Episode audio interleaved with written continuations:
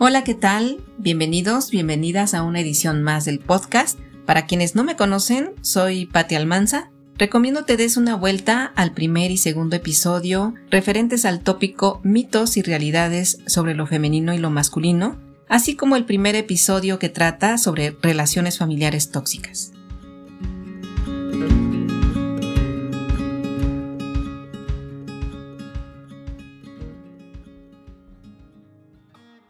Distorsiones de la observación de uno mismo.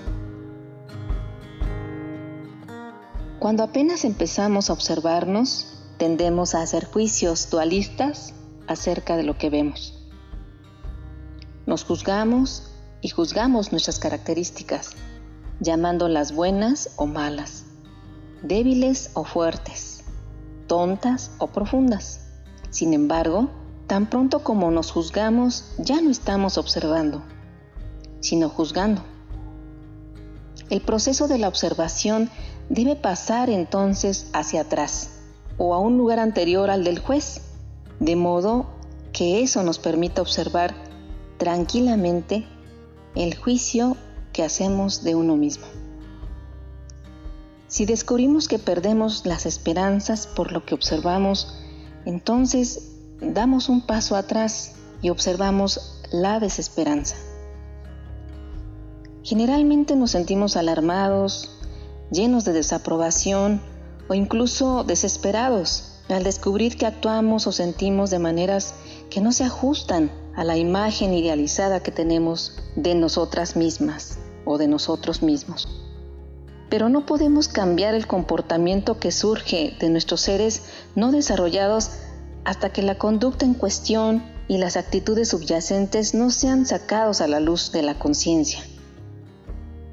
La autocondena tan solo nos hace retroceder hacia la negación de nuestra negatividad y por lo tanto a la imposibilidad de transformarla. Generalmente nuestros juicios negativos acerca de lo que vemos en nosotros son las voces interiorizadas de nuestros padres o de las primeras figuras de autoridad o también de rígidos códigos culturales y religiosos de conducta. Esos juicios no son el verdadero ser observador, sino que provienen de la imagen idealizada de uno mismo que ha materializado los estándares irrealistas de perfeccionismo con los cuales constantemente nos estamos midiendo. El primer paso en la auténtica observación de uno mismo, de una misma, consiste entonces en la observación de ese perfeccionismo. En cualquier situación en la que nos enfrascamos en un rudo juicio de nosotros, tenemos que dar un paso atrás y observar ese mismo proceso, pero llenos de compasión.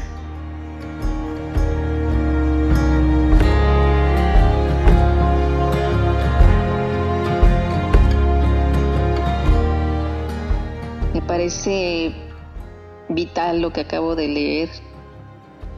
Me parece que los últimos en mirarnos con compasión somos nosotros mismos, porque justamente esperamos quedarnos solamente con la parte que nos agrada, la parte idealizada, la parte que consideramos luminosa y la parte oscura, la parte desagradable, la zona errónea, pareciera que debiera estar guardada, que debiera no mostrarse hacia el exterior.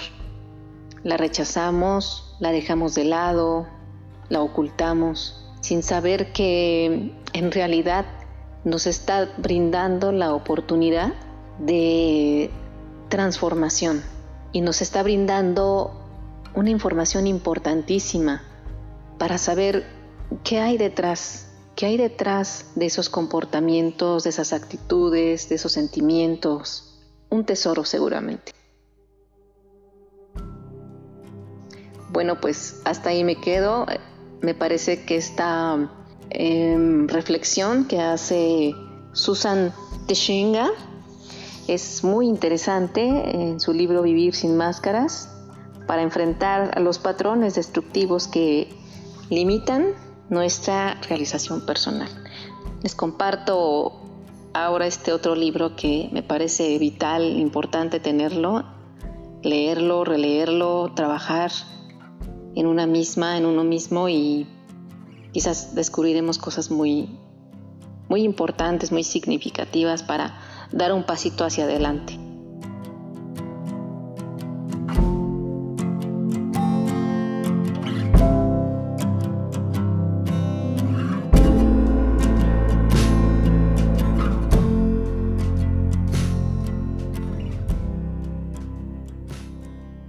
Me despido, no sin antes agradecer infinitamente tu valiosa escucha e interés en cada nuevo episodio. Si te agradó y te ayudó, recuerda que siempre hay alguien con quien puedes compartirlo. Hasta la próxima.